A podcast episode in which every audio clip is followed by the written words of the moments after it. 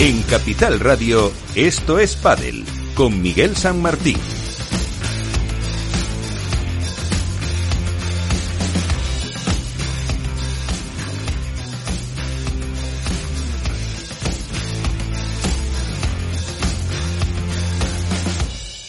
Pues ya estamos aquí, otra vez eh, con otro programita más dedicado al mundo del pádel, con eh, las eh, noticias de la semana. Tendremos también entrevista con Sancho Gutiérrez para que nos cuente cómo ve la temporada, la versión 2.0 con Paquito Navarro y con más edad, lo que puede equivaler a menos presión o no. Nos lo contará en unos minutos que hemos tenido oportunidad, Álvaro López y yo de grabarle durante la presentación de la nueva Siux Diablo la pala que, ha, que va a llevar durante esta temporada. También hablaremos de UPT, del comienzo de Premier Padel. Yo creo que hoy sí tendremos eh, porra del primer torneo de la temporada, del nuevo circuito y también resaca de lo que pasó en La Coruña. Eso en los próximos minutos, pero antes, precisamente para saber qué pasó en La Coruña, entre otras cosas, empezamos con nuestras noticias.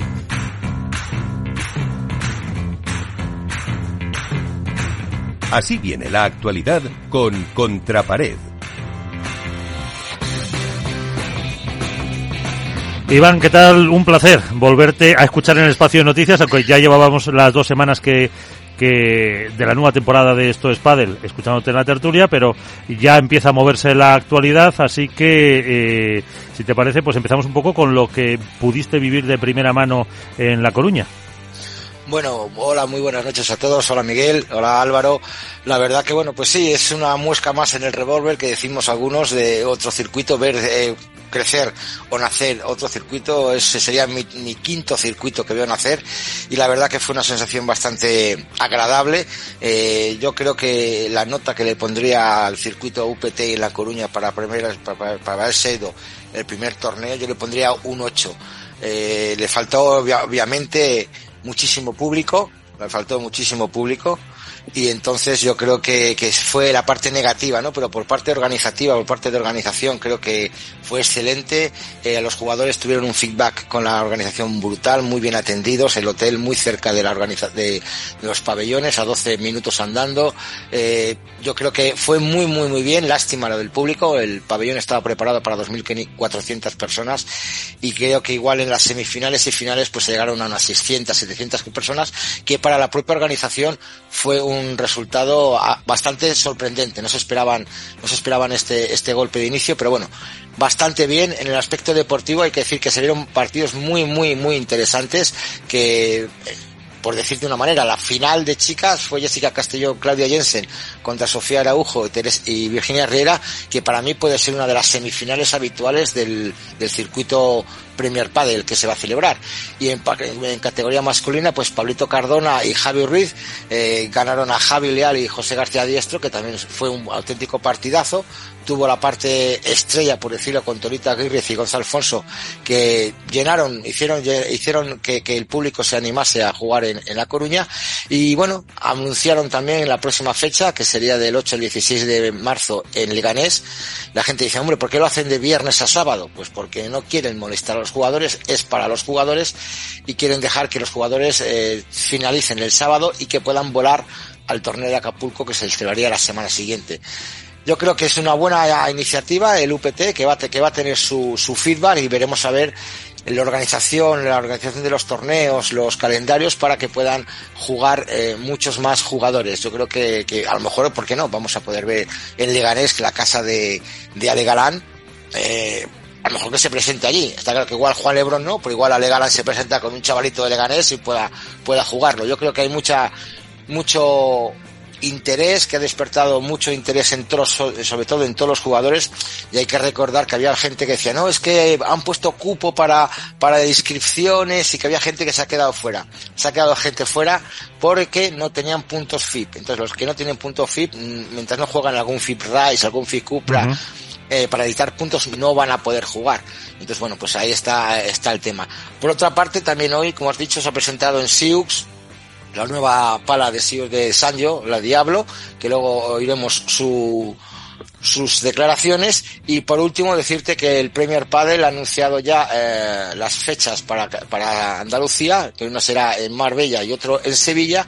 Y en Sevilla va a ser un P2 y sorprende que la realización de este torneo vaya a celebrarse en el estadio de la Cartuja creo que va a ser demasiado espacio para un P2, pero bueno, vamos a ver cómo lo organizan y pues me parece una muy buena idea que ya vayan saliendo por lo menos las citas en España.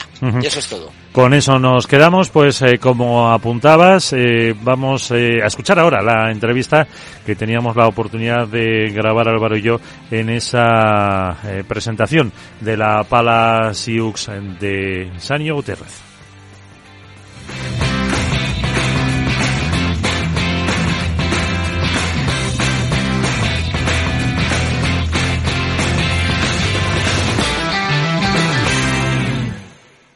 Aprovechando la presentación de la nueva pala de Siux, vamos a charlar unos minutos con Sancho Gutiérrez para ver un poco sus impresiones también sobre la nueva pala que va a tener, para conocer cómo se le presenta la temporada y los objetivos dentro de este nuevo Premier eh, Padel.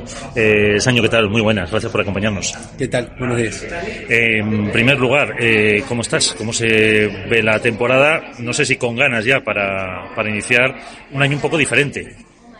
Bueno, la verdad que estamos muy bien. A nivel equipo están saliendo las cosas muy bien, estamos eh, contentos, ilusionados. Me noto que, los dos, lo veo a Paco también muy motivado, muy ilusionado con el proyecto. Eh, estamos poniendo muchísima atención en los entrenamientos. Ya no te hablo de resultados, sino de, de- de estar activo, de estar eh, cercanos en, la pareja. Y eso está dando un nivel muy bueno de, de entrenamientos. ¿Os habéis marcado algunos objetivos para este año o mm, a lo mejor mm, ahora en esta versión 2.0, mm, entre comillas, estáis más relajados en cuanto a esa presión que pudierais tener en la primera vez? Bueno, no es porque estemos más relajados, sino que también cambia la situación. Eh, en ese momento nos juntamos para intentar quitarle el uno a Vela y Lima y hoy nos juntamos, bueno, para estar bien, para estar cómodos. Eh, creo que él quería jugar conmigo y yo quería jugar con él. Y, simplemente eso, eh, nos elegimos y decidimos jugar juntos. No fue que yo lo llame a él o él me llamó a mí para decirme no, que con vos quiero pelear eh, por el número uno o quiero meterme.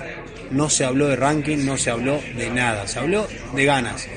Yo quiero jugar con vos y, y él quería jugar conmigo. Nada más. Gracias a eso, la estamos pasando bien en los entrenamientos, estamos disfrutando, estamos siendo muy intensos y por ahora las cosas van saliendo bien. Tenemos ganas de empezar, evidentemente. Ganas y nervios.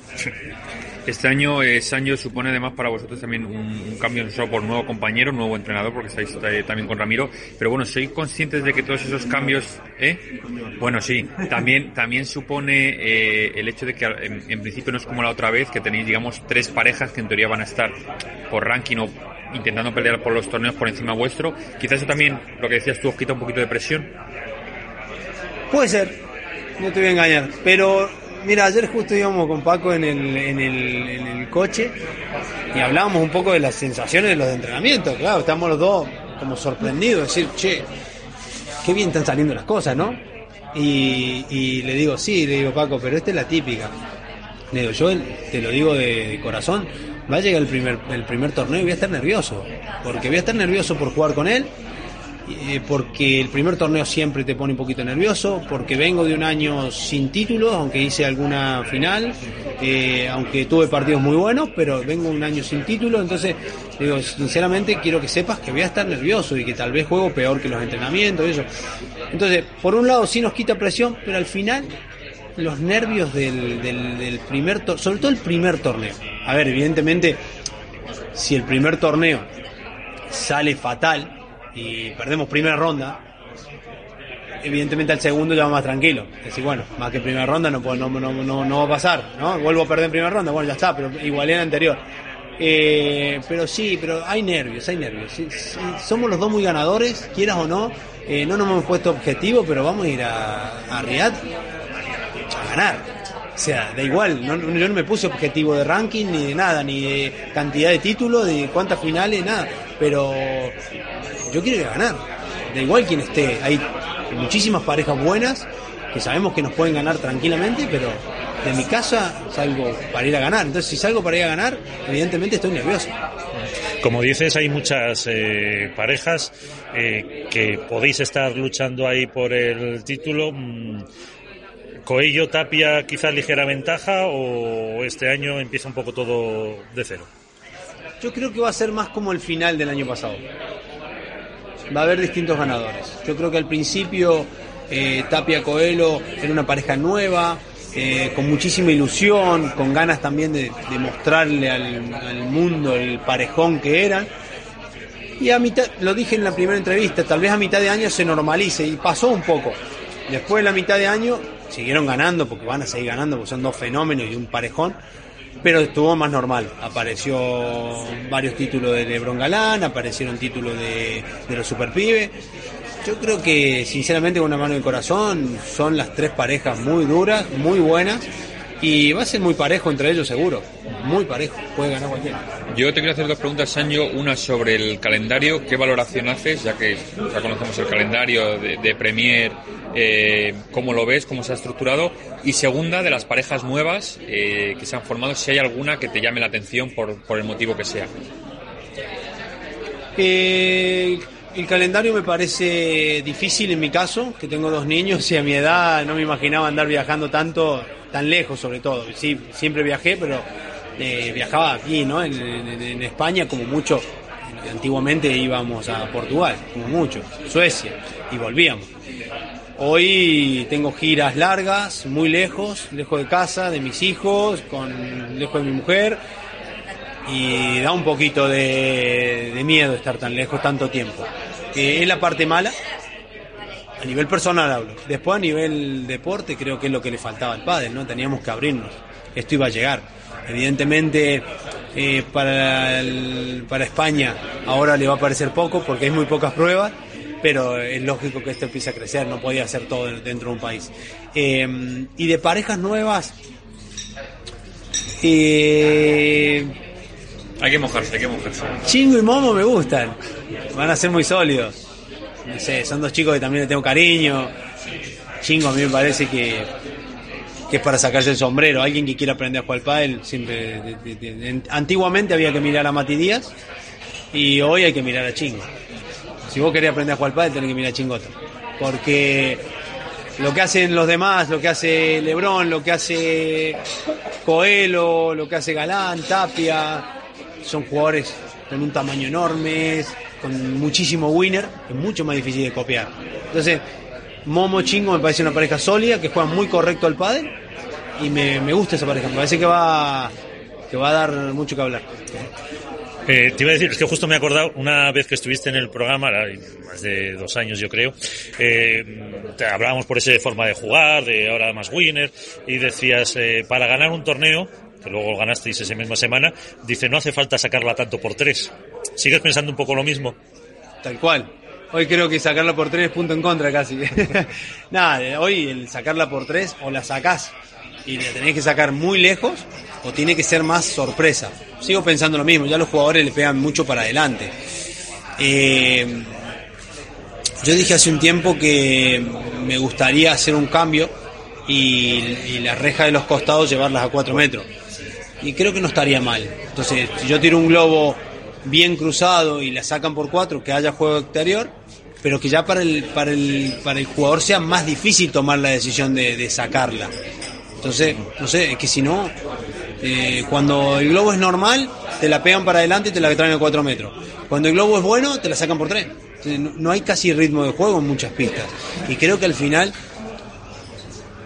por más de que haya evolución en la potencia, no, el pádel no tiene que perder la esencia, porque es lo bonito de este deporte. Si pasamos a jugar todo a dos tiros, tampoco la pista donde juguemos a 30 tiros y no, la, saque nadie, pero, pero sí que haya un poquito más de, de, pádel, digamos. Eh, Sancho, antes de preguntarte, lógicamente, por tu pala, aprovechando la presentación, te quiero preguntar, antes hablabas de que España se ha quedado un poquito huérfana de, competición. Eh, ¿Qué opinión te merece ahora que ya hemos visto la primera prueba del Ultimate Padel Tour? Eh, no sé si tenéis pensado jugarla o no, pero bueno, sobre todo desde fuera, si has podido ver algo, ¿qué opinión te merece este circuito? Bueno, verlo lo vi todo. no, me, no, me, perdí un partido. Eh, me parece que está bien es un circuito que se va a jugar todo, creo, no estoy muy informado, perdón, pero creo que se va a jugar casi todo en territorio español. Y a los chicos le da mucho ritmo, lo dije hace un tiempo de A1, que es un circuito que da posibilidades antes de dar el, salto a, a la primera, digamos, ¿no? Si lo vamos a poner en, como si fuese fútbol, primera, segunda y tercera. Y poco a poco ir subiendo escalones hasta llegar a primera bien formado, sobre todo para los jóvenes me parece que está bien pensado.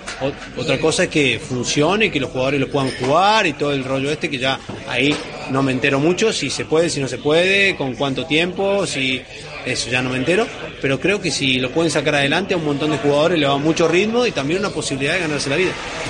Eh, ¿Y cómo, decías eso, si se puede jugar, no se puede jugar, cómo están relaciones con Premier?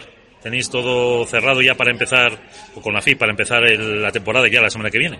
Bueno, sí, empezamos la semana que viene. La, verdad estoy un poco lejos.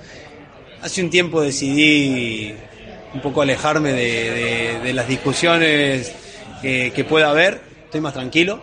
Eh, no soy yo quien tiene que elegir un circuito. Yo tengo 39 años, cumplo 40 este año.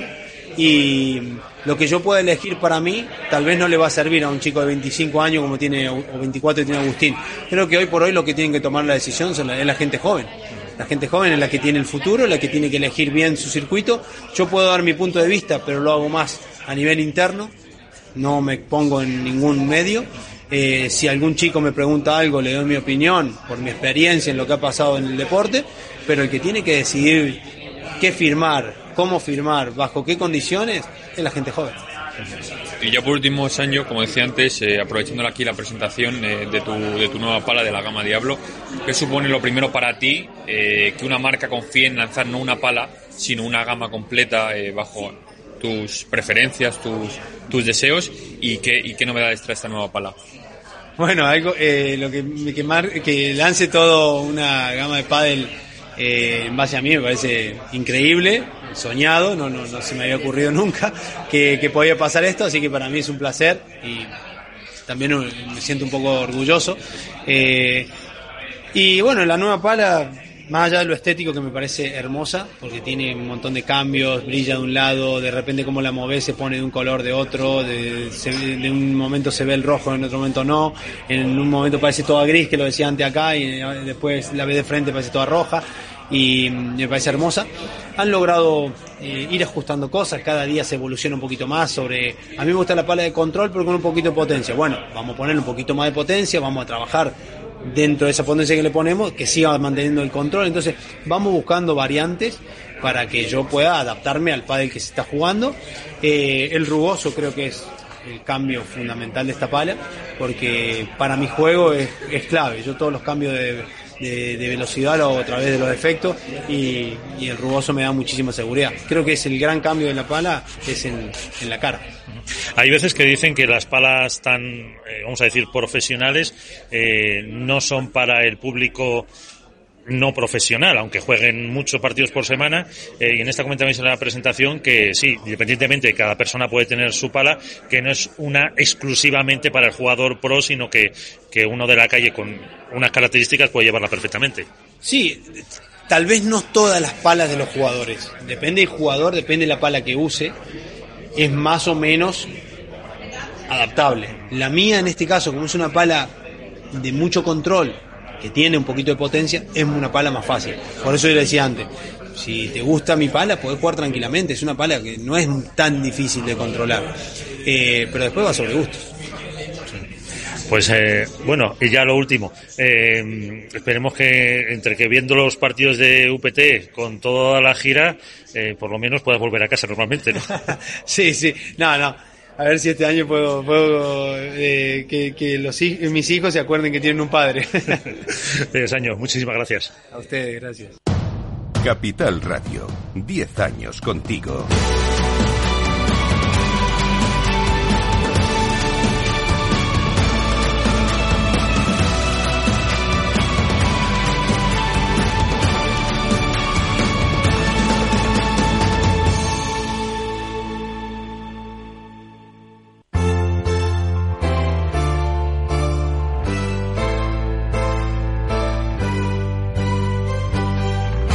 En Esto es Padel comienza el debate.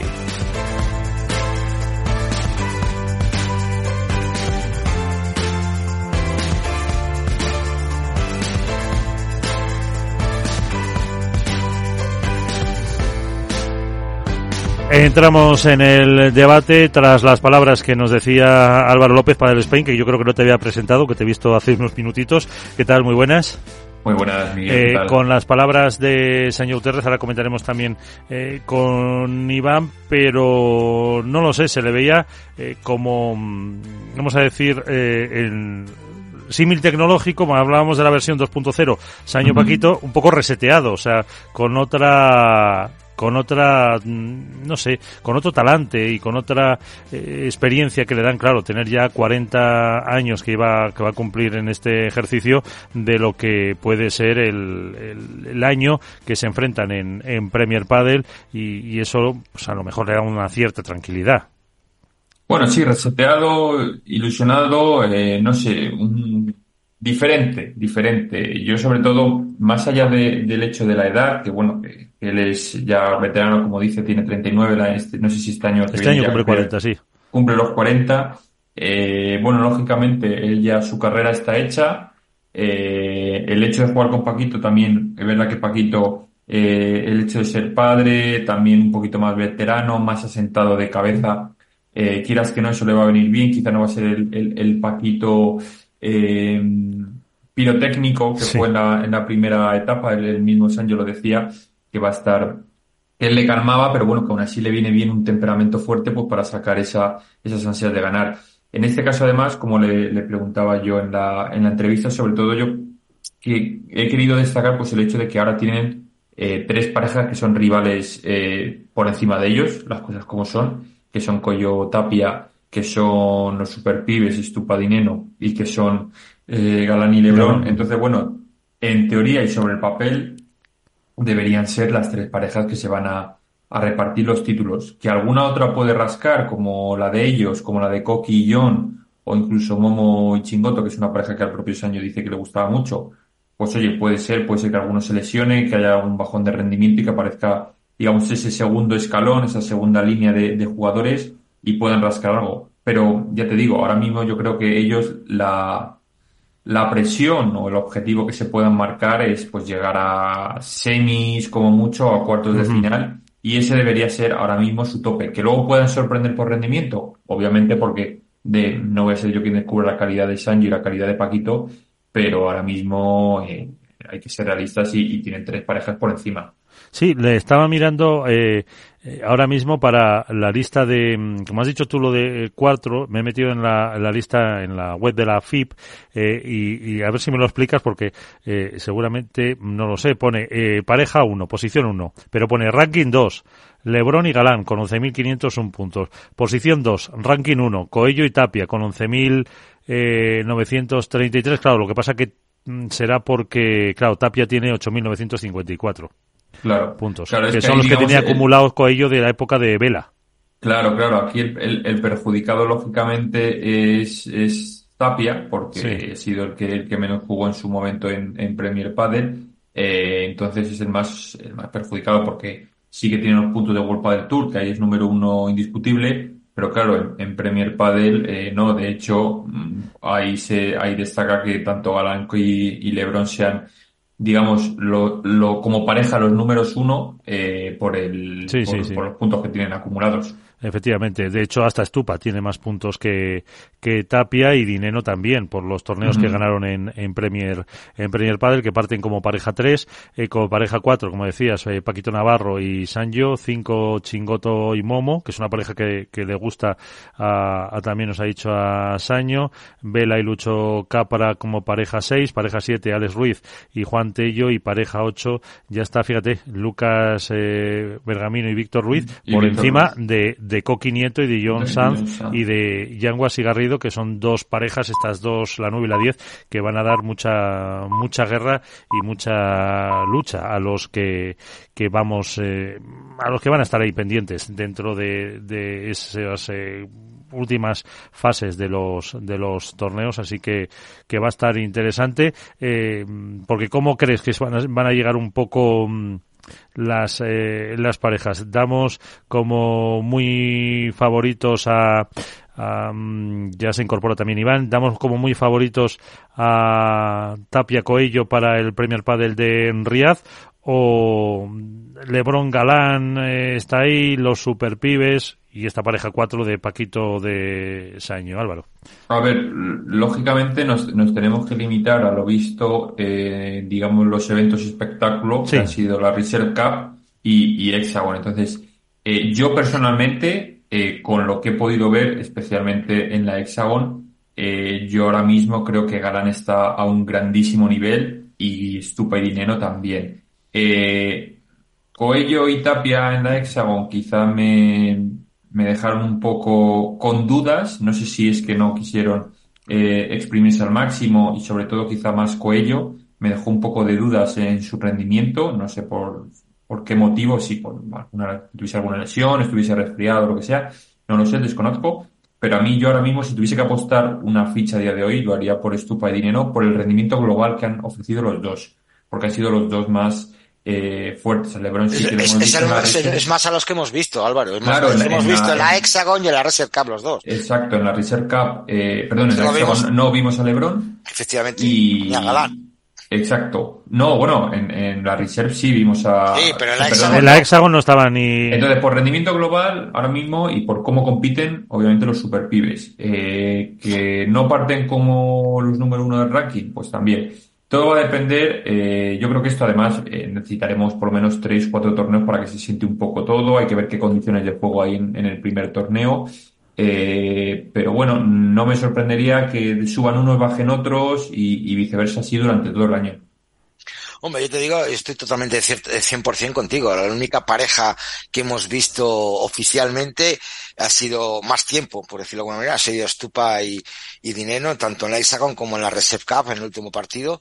Y a Juan Lebron y a Legalán, pues no sé si les hemos visto juntos un partido solo, el de la Reserve Cup, el resto han estado jugando mezclados con compañeros, cambiados. Bueno, eh, el nivel que le he visto a Galán, le he visto genial muy bien, nada más con el golpe ese magistral que pegó de espaldas, le he visto muy bien físicamente, a Lebron también muy bien, muy recuperado del brazo, pero ahí yo también le pongo una fichita a Franco y a, y a, Martín, y luego, claro, tengo muchas ganas, muchísimas ganas de ver la, la etapa Paquito Sancho 2.0, a ver cómo se empastan lo que nos ha dicho ya Sancho, ¿no? De que, bueno, que se, tienen otra cabeza. Se le, se le, veía, se le veía como contento. Eh, mm, yo creo que la palabra que ha dicho dos veces Álvaro ha sido ilusión, ¿no? Ilusión y ganas. Y, sí, sí, sí. Y, ya te digo, sobre todo más, relajado. O sea, no depender ahora mismo de, tener que hacer X resultados, yo creo que le va a venir bien. Y sobre todo, el hecho de contar con, con Choya en el banquillo, que conoce a Paquito a la perfección. De verdad que es un poquito, como decíamos, más maduro de cabeza, eh, que sigue siendo un jugador eh, explosivo, que te puede salir por cualquier lado en cualquier momento, pero yo creo que es un poquito diferente, mucho más maduro, entonces eso quiera que no le da más pozo también en la pista.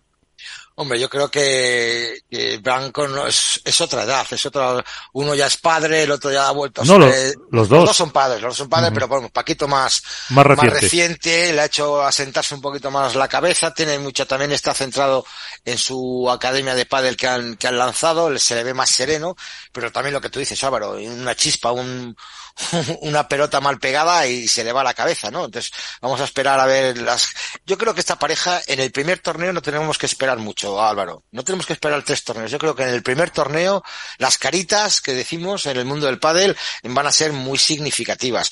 Y respecto a lo que dices de mi paisano Cuello, eh, estoy de acuerdo contigo. Yo no le vi bien en la Hexagon Cup, le vi flojo físicamente, bien de fuerza, pero también es verdad que no jugaba con su compañero habitual, pero bueno, mm, Tapia jugó con otros compañeros, con John Saz, y para mí hizo unos, auténticos partidazos y se le vio siempre en el mismo nivel y muy bien centrado. Eh, Coello no le vi tan, tan bien como, otras pretemporadas a lo mejor, ¿no? Pero bueno, vamos a ver cómo arranca este Premier, que tiene muchísimas ganas y muchísima pinta de que va a ser un, un buen torneo, una buena piedra de toque para los jugadores. Ojalá veamos a más de 500 personas en las pistas, o incluso lleguemos a 800 en la final, que bueno, que podrá ser decir que algo ha crecido el pádel allí. Y, y, bueno, vamos a ver. Y respecto a las chicas, si queréis, como es yo, está sí, claro que yo. No, te iba a decir, iba a comentar eh, la, porque le, el, en la entrevista le, le he dicho a, a, Saño, le he recordado una cosa que nos dijo aquí en el programa de, porque ha dicho, claro, que el pádel se ha vuelto mucho más rápido, eh, que los puntos duran muy pocos, que se busca, eh, pues directamente sacarla, eh, y, y, yo le he dicho, claro, le he recordado, digo, una vez nos contaste que se pueden ganar torneos sin sacarla por tres, y entonces dice, y, y la propuesta de subir la, la verja a cuatro, porque dice, ahora mismo sacarla por tres es casi un punto en, en contra. Dice, si te fijas, están sacándola más por el fondo que por Correcto, los laterales. Por cuatro, sacan por cuatro más que por tres. Claro, dice, eh, dice ahora mismo es que es casi un punto en contra porque eh, si la pillan y ya, ya la tienes. Y dice, yo subiría las eh, verjas laterales a cuatro a metros también. A cuatro nos ha dicho. A cuatro. Bueno, yo creo que a tres y medio. Eso es muy complicado. Es muy complicado, pero bueno, lo que pasa que, ¿qué vas a hacer, eh, Miguel? ¿Lo subes a tres y medio, cuatro para chicos y a chicas la dejas en tres? Eh, todos igual. No, claro, y, y, no, pero primero tienes que cambiar hasta las reglas de la Federación Internacional de Pádel, que en, los, en, las reglas viene ahí claro, delimitado, pero, pero eso, pero como que decía un poco que no le, eh, claro, es de la vieja escuela, eh, vamos a decir que, pero que no le gusta demasiado ese, ese movimiento tan rápido de, de puntos claro. y que dices, es que duran a veces dos, tres. Ah, pero, pero si es por lo que dices, Miguel, y creo que a lo igual me da la razón, eh, en los estatutos de la Federación Internacional de Pádel, en las normas del pádel, no está puesto que la pared lateral sea toda de cristal. Eh, Eso lo hizo World Padel Tour. Pues Tenía que ser una parte de verja sí. y luego cristal, acuérdate. Y luego World Padel Tour implantó la panorámica. Y eso no está estipulado en, las, en la... Sí, en viene simplemente la, la, medida. Viene la medida. Y que tiene que tener reja y, y muro, por decirlo de alguna manera, o cristal. Luego ahí también están incumpliendo sus propios estatutos. Entonces, que de repente ahora decidan que levantar la verja a cuatro metros, pues bueno, aquí como cada uno hace lo que le da la gana, eh, las pelotas no están normalizadas en cuestión de, de, presión, no sé. Bueno, ya se cambió en, en, en, baloncesto, ya se cambió hace tiempo también la línea de triple, eh, sí. en golf se ha cambiado también las distancias, porque cada vez eh, los jugadores tiran más fuerte y más lejos y se están cambiando hasta las distancias de los campos. Pero bueno, al final el deporte esa evolución también tiene que marcar una evolución en, los estatutos, en las normas y también adaptarse a, las nuevas condiciones. Con lo cual, no obviamente, a día de hoy no prevé un cambio en, en esos estatutos, en esas alturas de lo que hablábamos de la, de la pared. Pero bueno, quién sabe si, si en un futuro, porque no pueden cambiar X cosas que, que al final, como digo, es evolución, es propia mejora para el deporte y para el espectáculo.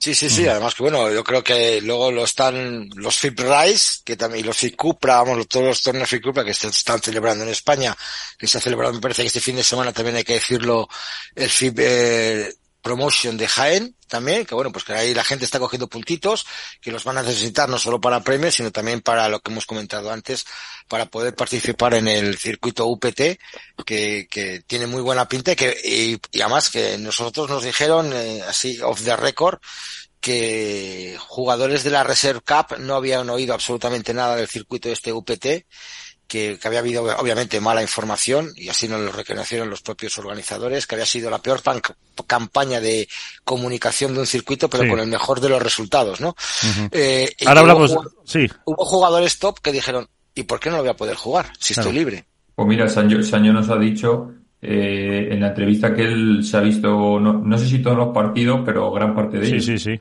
Dice que no se ha perdido uno y, y, no ha dicho ni que sí ni que no va a jugar. Dependerá, yo creo, un poco de cómo vaya la temporada, de cómo estén claro, las fuerzas, las los fuerzas, cansancios. Pero tú imagínate que te, que te juegas un UPT, yo que sé, de, o el de Leganés o el de Villagarcía del Campo o de Villagarcía del Llano y, y te metes eh, 15 mil euros, casi lo mismo que un Open de World Padel Tour. Sí.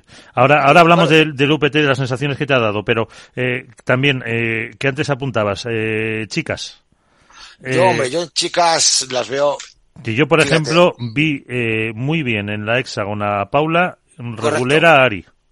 Sí, sí, yo creo que estoy contigo. Muy, pues, a tope Paula, eh, un poquito más flojita Ari, bueno, hay que pensar que era pretemporada, sí. primeros partidos, pero según los últimos vídeos y las últimas informaciones que nos están llegando de Barcelona, de Ángel Rodríguez y de Carlos Prat, que está siguiendo mucho los entrenamientos en Barcelona. Parece que Ari ya está un poquito más a tope, ya está, por decirlo de alguna manera, el 97%, que están jugando muy bien. Y yo tengo muchas ganas otra vez de volver a ver a, a Bea y Delphi después de ver el torneazo de la Hexagon K que se tiró Delfina Brea, que fue auténticamente, y quiero que Álvaro esté conmigo, y, y, tú también, brutal, y, y, ver a, otra vez a jugar a Bea ya con Delphi va a ser muy bonito, porque Bea, pese a jugar en la Hexagon, no se la vio 100% cómoda con la compañera, no, un poquito más floja, ¿no? Pues lo que, lo que decimos, vamos a ver cómo, cómo se desarrolla y por supuesto el morbo, el morbo, Miguel, de, de ver a la último torneo de las de Marta Ortega y Gemma Triay, a ver cómo responden. Y por supuesto, ya para, para, hablar de la última pareja, la nueva pareja de Alejandra Salazar y Tamara Ricardo, que hicieron una buena hexagon, a ver cómo, cómo acaban. Yo creo que entre esas cuatro parejas pueden estar las ganadoras. Y bueno, aunque luego fíjate, la número 5 de Premier Padel es Virginia Riera y Araujo y la 6 Castelló Jensen, que son sí. las dos chicas, las dos parejas que se han jugado la final del UPT, que es lo que hemos dicho, le decíamos allí en, en La Coruña, pues que puede ser una, perfectamente una semifinal, cuartos de final de, de un torneo normal. Yo aquí pondría una ficha a Paulita Yari, fíjate lo que te digo, en el primer torneo de Riyadh. Eh, sí, hay, yo creo que, que este año mmm, las eh, a la espera de lo que haga Alejandra, yo creo que las dos, o sea, la final va a ser eh, al 90% estas dos, entre la pareja 1 y la pareja 2. A, a, la espera yo creo más, confío más en Alejandra y Tamara, que tiene más experiencia que lo que eh, Yema le pueda mmm, costar hacerse con, con Carmen, ¿no? Es. Con Claudia, Claudia, Claudia Fernández. Claudia. Ten en cuenta Estaba que pensando con en Carmen Claudia, Buena, Claudia Claudia en Fernández. el siguiente torneo me parece que entra como pareja 5. Si no quiero recordar, con, con- en, el, en el siguiente torneo entra como pareja 5, pareja 6, entonces ya sale del top 4. Claro. Alejandra Salazar y Mar- Marta Ortega y Vero Birseta no sé si se quedarían a 4 y Alejandra Salazar y Tamara Ricardo subirían a 3. Entonces te vas a encontrar con una semifinal Ale Tamara, Paula Ari, que también es tremenda. Y por el otro lado sería Bea y Delphi, pues con Marta o con Gemma. Entonces bueno, Bajaría mucho cualquiera de las dos porque, mira, Vero tiene 2.700 puntos por 8.200 de, de Marta, de Marta Ortega. No, pero lo de que, va- lo de que van a bajar está, está claro. Sí, pero sí. Eh, Eh, pero Claudia el- Fernández el- tiene 1.400. La cosa es Yo si creo que se van a bajar recuperar. incluso, ¿eh? Que la, la cosa más, o sea, aquí lo que hay que preguntarse es cuánto van a ser capaces de recuperar de lo que van a perder.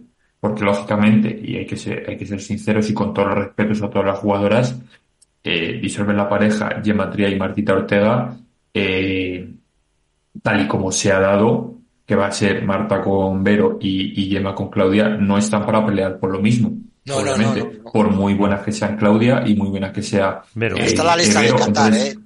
Entonces, eh, hay que, aquí hay que ser sincero. Entonces, han pasado de pelear, de poder pelear por meterse en la final, a pelear por cuartos Cuartos o semis. o semis, como mucho. Sí, sí, pero fíjate, en Qatar ya está eh, la lista de, parejas y está la, la pareja número 3, Tria y Claudia, Gemma Tria y Claudia con 10.800 puntos, la pareja 4, Ortega Beiseda, 10.900 y la pareja 5, Alejandra Salazar, Tamara Ricardo. Y luego y O sea que, o sea que encima baj- ha bajado Alejandra Salazar Sí, respecto a Riaz. uno, claro. Sí, Porque bueno, en Riaz, sí, lo sí. tengo yo aquí, está de 4 4, claro esto. y le adelanta, eh, Sí. le adelanta, Luego bueno, las, la- las dos mezclas. Sí, sí, las dos mezclas. Luego habrá que ver para Acapulco, que ya se sumarían los puntos de Riad y de Qatar, cómo quedarían las parejas Claro. en Acapulco. Claro. En Acapulco es y donde luego- podemos ver el vuelco. Claro, y luego hay que ver otra cosa. hay, que tener, hay que tener en cuenta que Claudia ahora mismo, con la edad que tiene, va a pasar de pelear por octavos cuartos a tener al lado una jugadora que le va a exigir unos resultados, una regularidad. O sea, ahora no se puede permitir eh, caer en una primera ronda o en unos octavos. O sea, ahora, tiene que pelear por todo y, y estar con Yema al lado, teniendo en cuenta el, el recorrido que trae Yema, no es fácil. Y lo que te va a exigir Yema y lo que te va a exigir Rodrigo Vide. Entonces, una jugadora, por mucha calidad que tenga Claudia, hay que ser sinceros, eh, hay que ver mentalmente cómo afronta eso, cómo se prepara para llegar mucho más lejos en los torneos y tener que ser la que aguante, eh, si Yema crece, mucho volumen de juego en esa pareja. Claro, Y pero no, y no todas están capacitadas para ello. Claudia tiene calidad de sobra, por supuesto, pero hay que ver eh, cómo pelea ahora y cómo lleva la- esa presión. Sí, pero es un poco algo parecido que hemos visto en chicos varias veces, eh, con Vela, por ejemplo, con Coello, con eh, Tapia, eh, que tenían a lo mejor esa presión y, y, no se le ha dado tanta importancia como a lo mejor ahora en este caso de chicas. O por, porque todo el mundo, claro, estaba apuntando a Claudia Fernández como, como eso, como la, la que va a tener que sufrir, aparte del volumen de juego, va a tener que sufrir todas esas eh, presiones. También a lo mejor es más joven que lo que en su día eran Coello y Tapia, que estaban por los 18, 19. Sí, bueno, pero Tapia, Tapia ya venía, eh, por ejemplo, en el caso de Tapia ya venía apuntado de manera porque, aunque poco, había jugado, ya había sido elegido por Juan Martín. Eh, luego también con Vela, en el caso de Claudia, eh, digamos que es un salto mucho más elevado eh, de lo que estaba de lo que estaba acostumbrada y aparte hay que tener otra cosa en cuenta, el tiempo de preparación que va a tener esa pareja que es muy poco. Claro. O sea, porque la pretemporada prácticamente ha terminado y ella ha estado entrenando con la que iba a ser su compañera, que era, si no, si no me equivoco, Lorena Rufo. Sí. Entonces, claro, el, el cambiar los mecanismos que ya tenía, cambiar de entrenador, eh, cambiar todo. No, y no solo eso. A, a, pocos, días, a pocos días de eh, claro. volver a cambiar para un torneo Esos. y luego otra vez volver a cambiar. Entonces, Claro, que, descoloca, que, cual, ah, descoloca cualquiera. Que no, cual, no sabemos tampoco si de, de Riyadh a Qatar a Doha van a tener mucha oportunidad de, de, de entrenar lo que puedan, las pistas que puedan, porque es que pues no, no es algo tiempo do, más.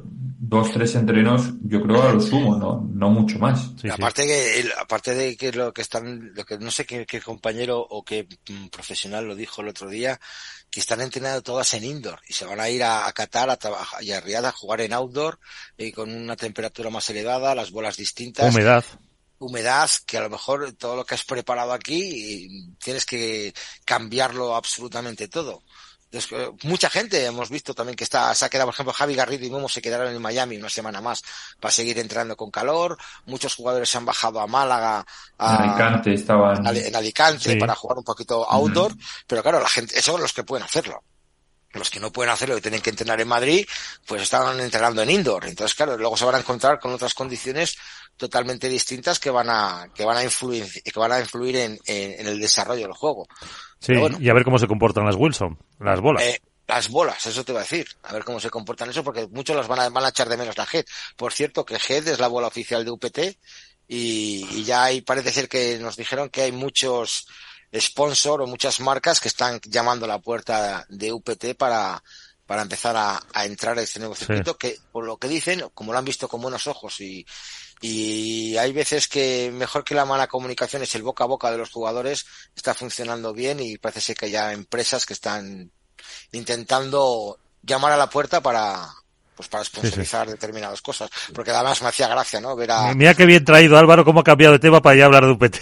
No, para que no, que sí, que sí, que no, que broma, hombre. Gracia, que, sí. Que me hacía gracia, por ejemplo, ver a los pelotas, que mientras en un torneo de World del Tour, pues hay 8, 10, 12 o 26, pues aquí había solo 10, y con un chandal normalito, azul, corriente, sin ningún tipo de marca, y con el escudo de UPT aquí en el pecho izquierdo, pero que no tenía... Claro, son los comienzos. Claro, no es una marca, no tenía una marca oficial, no tenía no sé qué, pero bueno, la verdad que estuvieron muy bien dirigidos por todo el equipo y claro, pues ves detallitos, no tenían su village, pero bueno, tenían su coche oficial, tenían su, su food truck, bien organizado, pues lo que es un torneo, sí. pero bueno.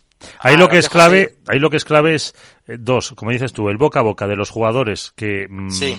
hablen o no para eh, el resto de compañeros y que se, se apunten a UPT y luego eh, dos, eh, al final eh, lo, lo hablábamos la semana pasada con Ana Vidal, con la, con la Project Manager, es una empresa, tienen que ganar dinero, puedes aguantar X torneos, pero necesitan eh, los sponsors y también el, el público, porque el ticketing al final no es un gran porcentaje, o no suele ser no, nada, una nada. gran importancia, un, para no te, que, porque vendas no, muchas entradas, no. como, porque vendas muchas entradas no vas a pagar a los jugadores los premios, eso está claro, pero siempre este ayuda. Menos porque desgraciadamente por eso digo que son eh, retos que tienen la, por delante las gradas claro las gradas por lo menos eh, corrígeme si me equivoco Iván tú que has estado hasta el viernes más o menos sí, sí, estaban no, prácticamente vacías, vacías lo, que, sí. lo que es, un, es, una pena porque al final eh, los precios eran bastante económicos pero bueno es lógico si, si en un World del Tour y en un Premier no se llenan en un, claro, que había entre, gente entre semana en un día laborable pues es muy complicado había y mucha más gente en un torneo para... sí, sí, sí, sí. Que, que obviamente no tiene los primeros espadas eh,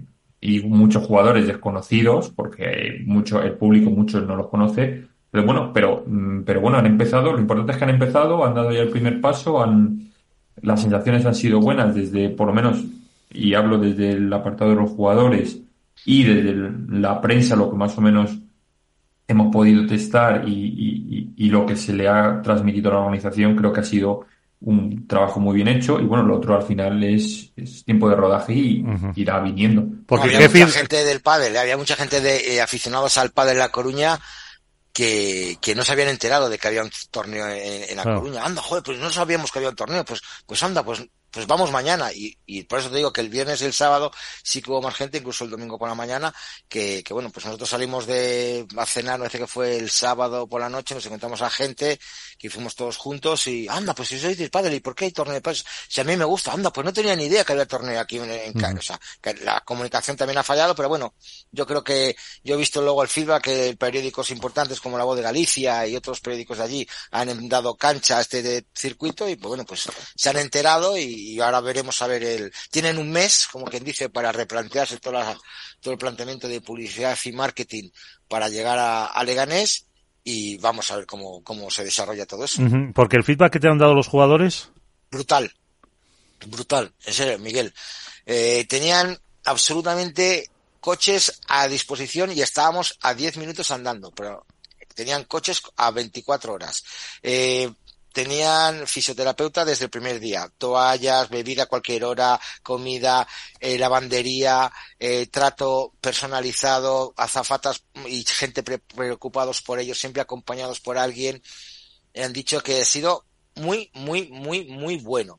Entonces, claro, eso es el, eso es eh, su, su parte más positiva que es con la que se quiere quedar el circuito, que es un por y para el jugador, independientemente que luego sea para, también para el público, pero han, yo creo que han testado un poquito, han cogido un poquito un mix de World Padel Tour y de Premier, ¿sabes? O sea, lo que tenía World Padel Tour de esto, lo que tenía Premier de los jugadores, lo que tenía World Padel Tour de prensa, eh, Premier de prensa, han hecho un mix y bueno, pues el resultado para mí, ya te he dicho, excepto por el público, un 8, porque yo te digo, el trato a la prensa, por lo menos solo de prensa foránea, por decirlo de alguna manera, estábamos Carlas y yo, aunque dentro del equipo de comunicación de, de Ultimate del Tour había, teníamos muchas caras conocidas, estaba nuestro querido Alberto Bote como comentarista y estuvo a pie de pista como novedad en, en, el torneo que le encantó, le pareció muy buena idea, estaba Javi Carrasco como comentarista que estuvo en World del Tour, estaba Peter Consuegra que también estaba, estaba gente que había trabajado con, con World del Tour, que bueno, pues me parece bien que se apoyen en la experiencia y que, y que tengan gente que haya trabajado en este deporte. Luego veremos a ver eh, el resultado la o la decisión final de los mexicanos de seguir con esta misma agencia de comunicación o, variar o habrá que ver habrá que ver también ahora porque en Leganés tiene un handicap que es que la pista central no va a estar donde la pista 2 y 3 Con lo cual eh, porque la hacen en un en un club la hacen. Eh, no, o sea, la pista central va a estar en sí, la cubierta. Ojo, que son 10.000 espectadores de capacidad, ¿eh?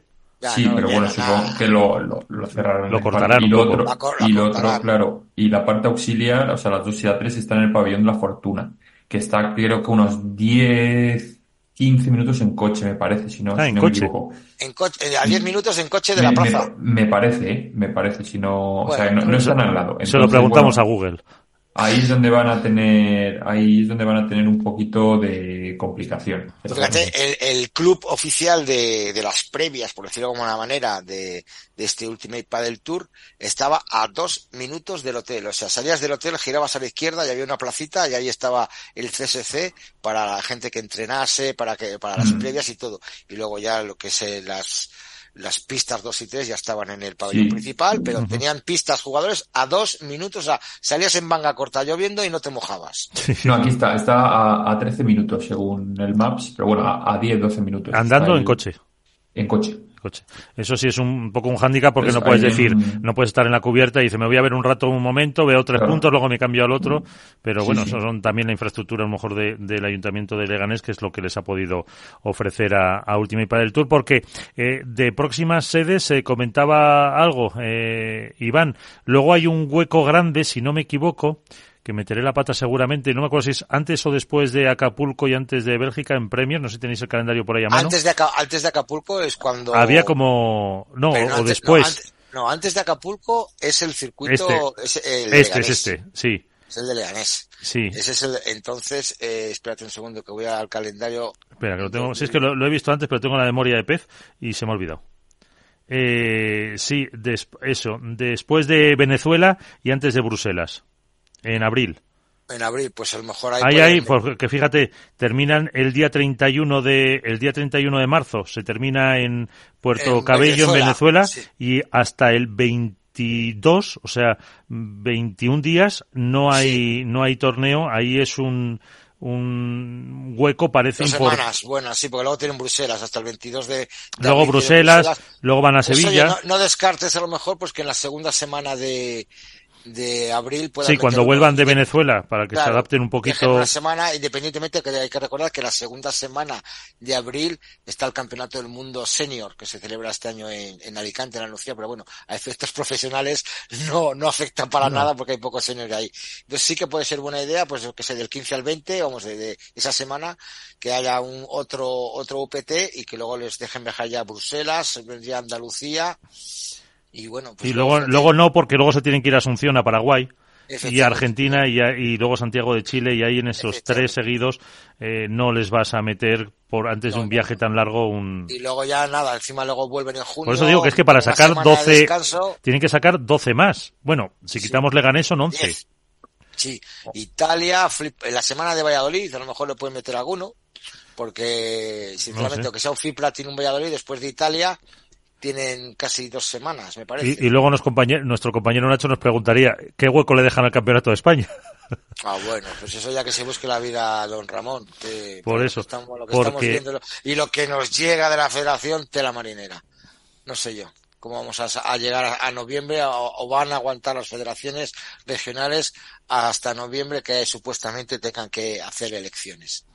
Porque eh. ya un día tocaremos el tema federativo cuando entre nuestro querido amigo Nacho, porque está la cosa no caliente, echando humo. Está, está complicado, pero bueno, eso, como dices tú, será en otro, en otro tema. Eh, entonces, eso, pendientes de lo que nos puedan eh, poner las eh, sedes y eh, los jugadores que se puedan o no apuntar, porque eh, ya para casi ir cerrando, la última cuestión, eh, se lo preguntaba un poco a Sancho sobre cómo estaba la relación con eh, Premier Padel, con la FIP, y él nos decía que eso, que va a cumplir este año 40, como hemos comentado, que ya él prefiere dejar esas batallas para los eh, jugadores, dice, de 25 años, que son los que tienen que ir eh, llevando el pádel por el futuro que, que, se, que se quiera o que se eh, acuerde, pero mm, tampoco nos ha dejado Álvaro más datos sobre cómo están ahora mismo las relaciones porque había muchos jugadores que todavía no habían firmado con,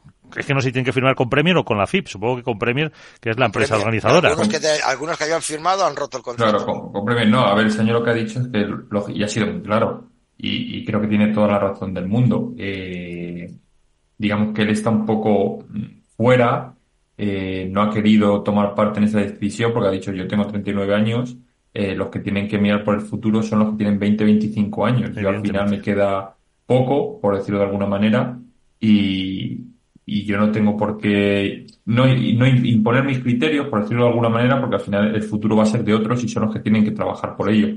Yo ya he hecho carrera, entonces bueno, eh, y creo que creo que es bastante lógico. Al final, eh, ese año que le pueden quedar dos años de carrera, tres, sí. Eh, y, y, más con familia, y si tiene, nos lo ha dicho además, que era, que era muy duro para él tener que viajar tanto con, con la familia. Que ya tiene su vida más o menos resuelta. Claro, son dos niños, dos niños pequeños que le complica viajar. Tiene su academia, ese año puede tener muchos proyectos, entonces bueno, eh, yo creo que al final, y tiene razón, los que tienen que, que, mirar y pelear por este futuro del padre, por firmar o no firmar, por, por las condiciones eh, que sean mejoradas, tienen que ser los jóvenes. Con lo cual, pues bueno, eh, al final tienen que ser los Coello, los Tapia, tienen que ser los John Sanz, eh, las Jessica Castelló, toda esta gente, que al final... por esa gente están tan dedicados, tan profesionalizados, con perdón Álvaro, a, a, solo centrarse en el juego, que no han mamado a lo mejor todos los problemas que han tenido obviamente, obviamente, pero bueno, los, eh, los Nerone, es su profesión, pero y me estoy recordando, me estoy retrocediendo al tiempo, a Nerone, los Reca, los Bebe Auguste, los Verasteguín, los Sancho, que han sufrido absolutamente tantas incoherencias y tantas cosas duras del padre que han luchado por su deporte, que claro, se están, ellos mismos se están dando cuenta que los que vienen de abajo, que son los que dices tú, que tienen que luchar, se están acomodados. Están diciendo, bueno, que se peguen los de arriba y a ver qué consiguen para nosotros. Y yo creo que ese es un gran error, porque hay muchos jugadores de arriba que tienen la vida resuelta, que unos van a jugar un año, dos años, y que bueno, pues han firmado con un Premier Padel, pero otros muchos jóvenes que habían firmado que han roto el contrato, porque no es lo que les habían prometido. Entonces, eh, alguien tiene que dar un paso adelante dentro de la PPA de los jóvenes, no de los adultos, de los mayores, por decirlo de los jóvenes. Alguien tiene que dar un paso adelante, elegirse como, como cabeza, como rey o como... Claro, pero ahí sigue, ahí, mm, que a mí me parece bien y me parece una persona perfectamente válida. La cabeza es Lima ahora mismo, porque yo sepa sigue siendo sigue siendo presidente. Lima está retirado, pero eh, pero Lima, Lima poco le quedará ahí. Mm, pues porque eh, teóricamente, teóricamente tiene que ser un jugador nativo. Claro, por eso lo digo. No tiene por qué ser jugador activo. Yo es creo... lo que decían, es lo que reclamaban muchos jugadores, que no fueran activos. Es que no sé si los estatutos. dedicarse al 100% a la A mí me parece mejor que sea un exjugador, porque no tienes. No tienes, Yo lo, vería más lógico. Que no tienes, como le pasó a Galán, pues muchas veces estar pendiente de ganar el torneo y a la vez de, por la tarde, en vez de estar descansando en el fisio, ponerte a negociar. O sea que, que no tiene no tiene lógica, pero en el caso eh, es que mm, empieza la temporada y que son eh, puntos que tenían que haber eh, resuelto ya. No lo sé si ahora a lo mejor el Premier al verse en una posición más hegemónica con la desaparición de Wolpa del Tour, pues mm, ciertas condiciones pues ahora no las ve bien. Pero bueno, pues ahí está el problema. Ahí está el problema, que, que, tienen que cumplir lo que se les dijo y hay jugadores pues que han visto que, que no se están cumpliendo las cosas y por decirlo de manera, las chicas han firmado todas, ¿eh? Todas las de la IPA han firmado todas con, con Premier Padel. Eso nos ha llegado a nosotros y bueno, que, que, pidieron permiso para poder jugar el Hexagon y que habían pedido también permiso para poder jugar el UPT, y, y, obviamente son libres de firmar cualquier cosa de, siempre que no coincida con las condiciones de Premier, que es que en los dos meses anteriores y posteriores en la distancia a los kilómetros y tal, y ya, han podido jugar eh, este torneo. Entonces, yo no sé si juegan en Leganés, igual luego a lo mejor no pueden jugar en Andalucía. No tengo ni idea. Yo pregunté a Jessica Castelló y a, Diestro si iban a estar en, en Leganés y la respuesta fue no sabemos, tenemos que hablarlo con nuestro equipo, venimos de una gira de por Asia y veremos a ver el cansancio y, y cómo van las piernas. Claro, es que eso es fundamental para que UPT también tenga tenga un poco de futuro. O sea, porque como decías tú, la pareja Javier Ruiz Pablo Cardona que ganaron a, a Diestro, ¿no? A Diestro y Javi Leal. pues es una, una pareja bien, eh, Araujo y, Era, pues eh, también, Jessica y, y, Claudia, les vamos a ver pues a lo mejor en varias semifinales, eh, eso te da un poco de, de, caché, pero si esas parejas que están en el, eh, entre el 5 y el 10, por así decirlo, mm, te fallan, pues eh, claro, mm, UPT, por todo lo bueno que ponga, si le fallan, pues tiene más complicado también el atraer al público, patrocinadores, etcétera, etcétera, etcétera, que es todo lo que conlleva. Pero bueno. Así que. Pues eso es lo que hay. Eso es, señores. Pues que aquí lo dejamos. Que ya la semana que viene, para eh, alegría de Álvaro, tendremos la porra del Premier de, de Riad. A ver, si me gusta. Hombre, no, no, habéis querido echar porra en un PT que y era que no resultó tan loco, tengo más opciones. Sí. Pero bueno, oye, ¿qué le vamos a hacer? Eso, la, la verdad que yo... yo para Leganés te dejamos hacer porra. Eso, hace porra. Y a ver si tenemos por aquí, en ese torneo de, de Leganés y Iván, que queda, que queda todavía, todavía queda, porque es del el 8, el 8 de marzo, todavía nos queda... El 8 al 16. Vamos a ver, ya hablaremos con ellos, si tenemos contactos y a ver si, si podemos desplazar. Bueno, pues aquí está. Eh, Álvaro, mmm, Iván, muchísimas gracias a, a los dos. Hasta la próxima. Adiós.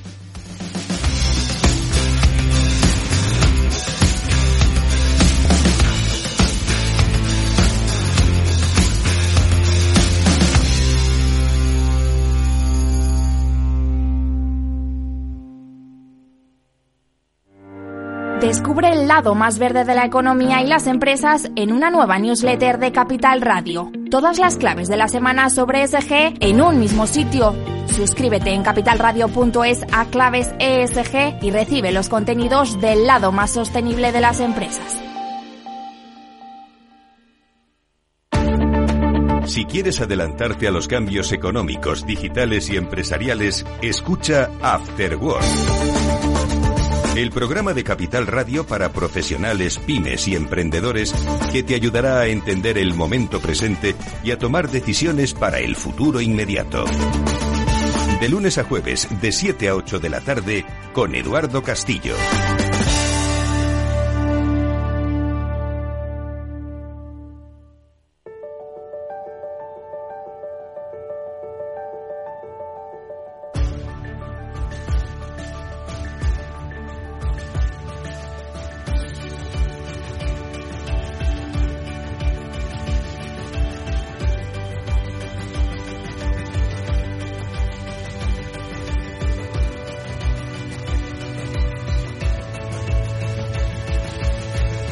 En Capital Radio, Cripto Capital, con Carlos Puch Sajibela.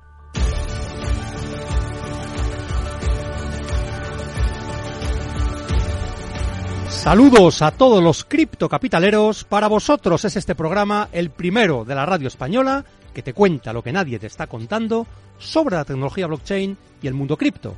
Estamos aquí para informar, formar y entretener, y si es posible, todo a la vez. Bueno, bueno, pues hoy traemos un invitado que ya ha venido otras veces, pero que nunca habíamos tenido la, la, oportunidad de hablar largo y tendido con él, que es Javier Pastor. ¿Qué tal estás, Javier? Pues encantado de estar aquí, Carlos. Un placer. Pues ahora estamos contigo. Como siempre, también tendremos nuestras habituales secciones del Cripto Enigma, la Criptopedia, el Criptotest y el Cripto Consejo. Y empezamos por el Cripto Enigma. Hoy consiste en saber el coste promedio de una transacción en la red de Bitcoin.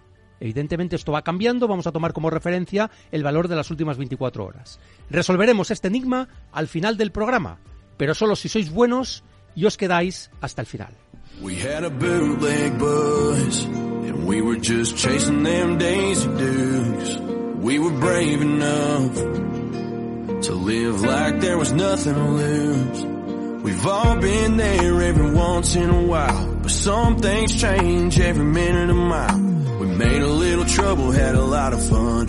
Round here we all grew up, and a party round a fire, running dirt roads, way out yonder where the green grass grows. Couple of quarters cause the gas ain't cheap, to get your first love in your shotgun seat.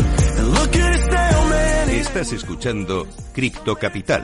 Some got stuff. It takes a whole lot of God, a little bit of love, but we all settle down and we all grow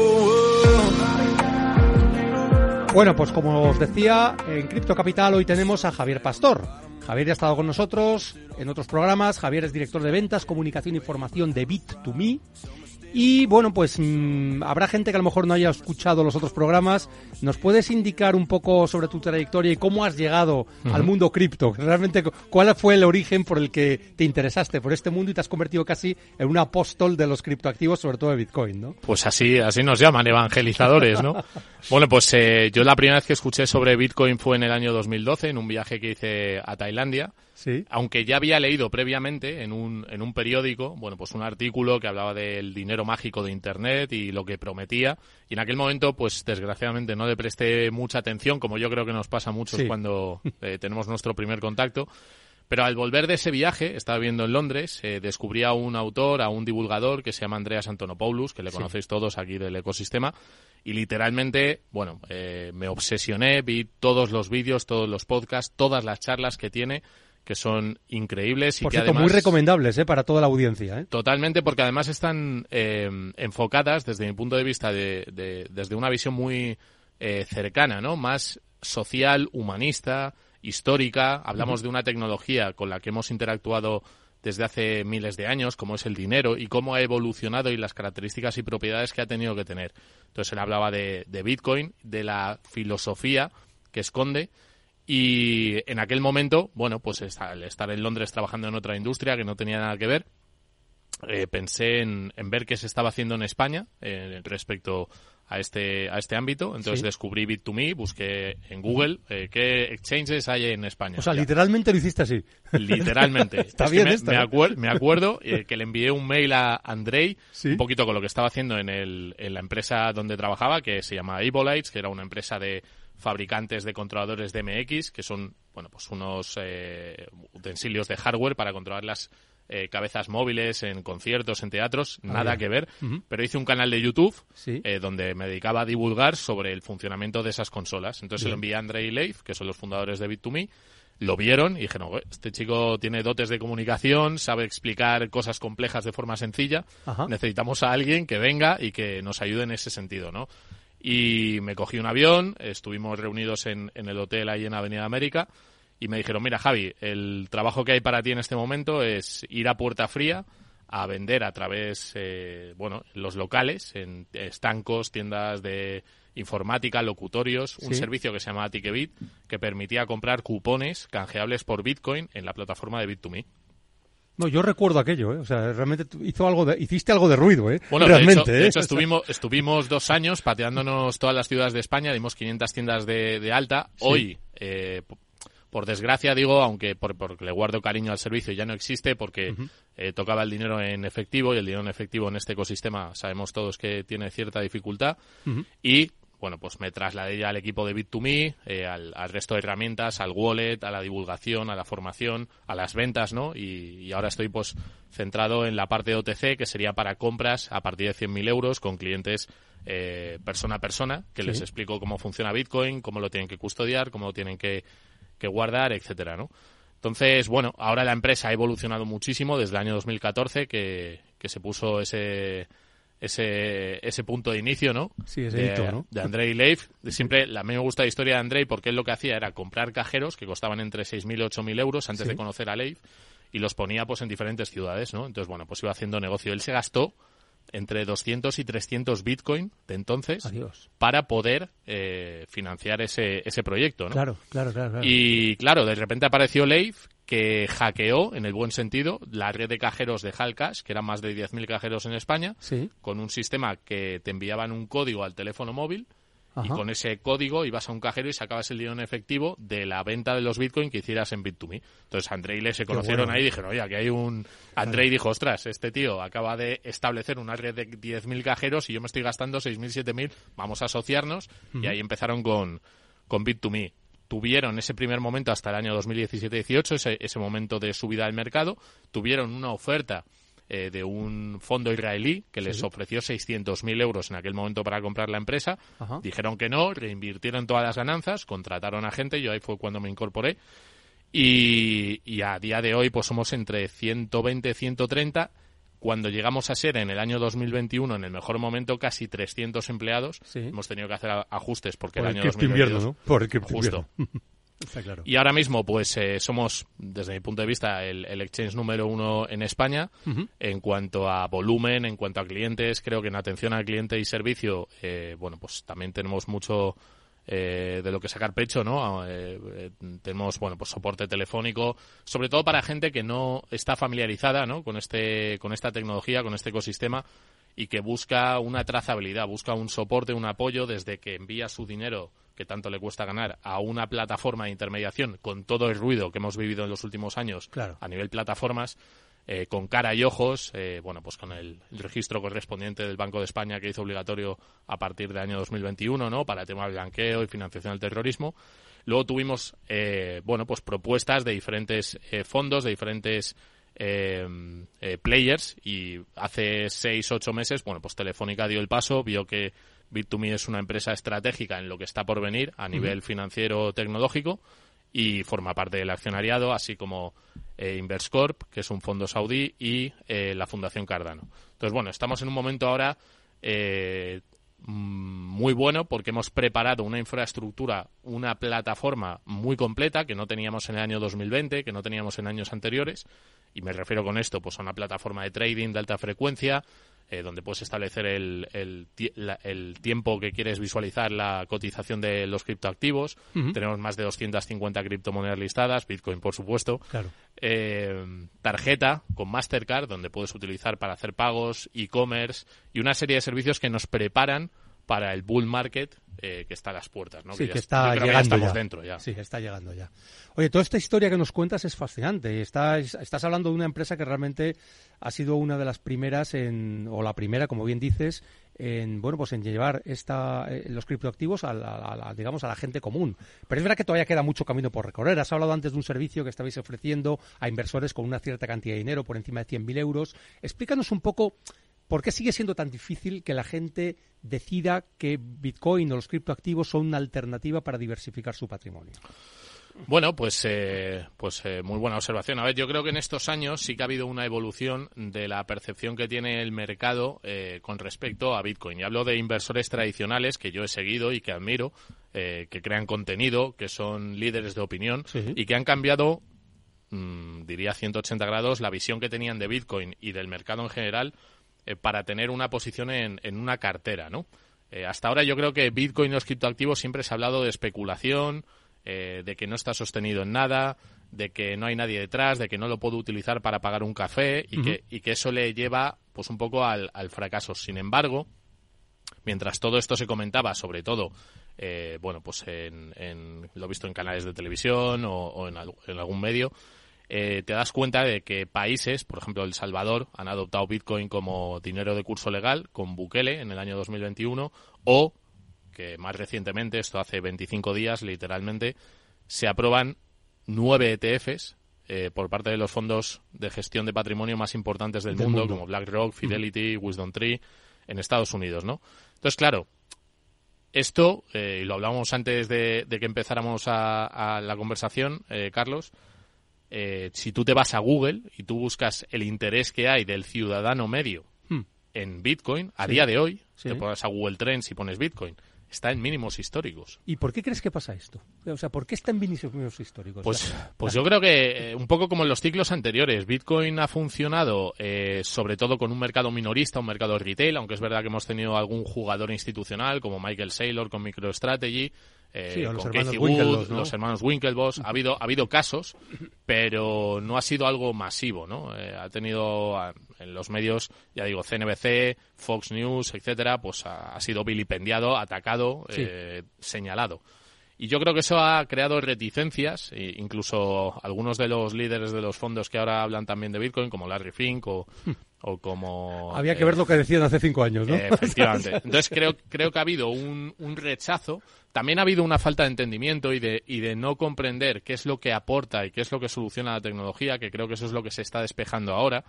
Y es que, desde mi punto de vista, después de dedicarle unas cuantas horas a estudiar el tema, eh, en, los, en el mercado, ¿qué activos tenemos? Bueno, pues tenemos el- el- la, la moneda, tenemos el euro, el dólar, Cash. las divisas, el cash, la liquidez. Tenemos eh, renta fija, eh, tenemos los bonos, tenemos renta variable, tenemos real estate, metales preciosos, commodities, ¿no? Básicamente, luego tenemos ETF, algún fondo por ahí y tal. Entonces, claro, ¿dónde encaja Bitcoin y por qué Bitcoin es superior en el momento histórico en el que estamos, desde mi punto de vista, a todos estos activos para atesorar riqueza en periodos largos de tiempo? Pues porque Bitcoin es un activo, primero, inconfiscable, si está bien custodiado. ¿A qué me refiero con estar bien custodiado?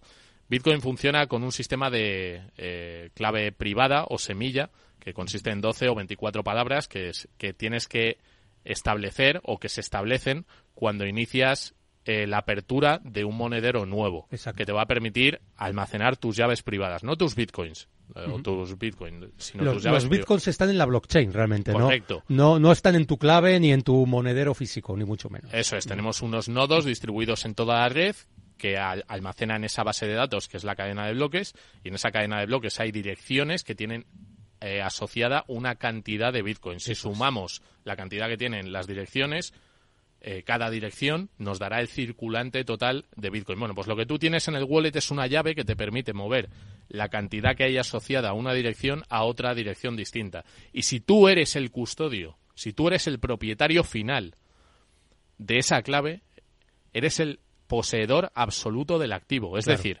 si yo tengo un inmueble, necesito una escritura en el registro de la propiedad. Si yo tengo una cuenta bancaria, necesito que un banco me haya permitido firmar un documento para disfrutar de los beneficios de tener una cuenta bancaria en cualquiera de los bancos.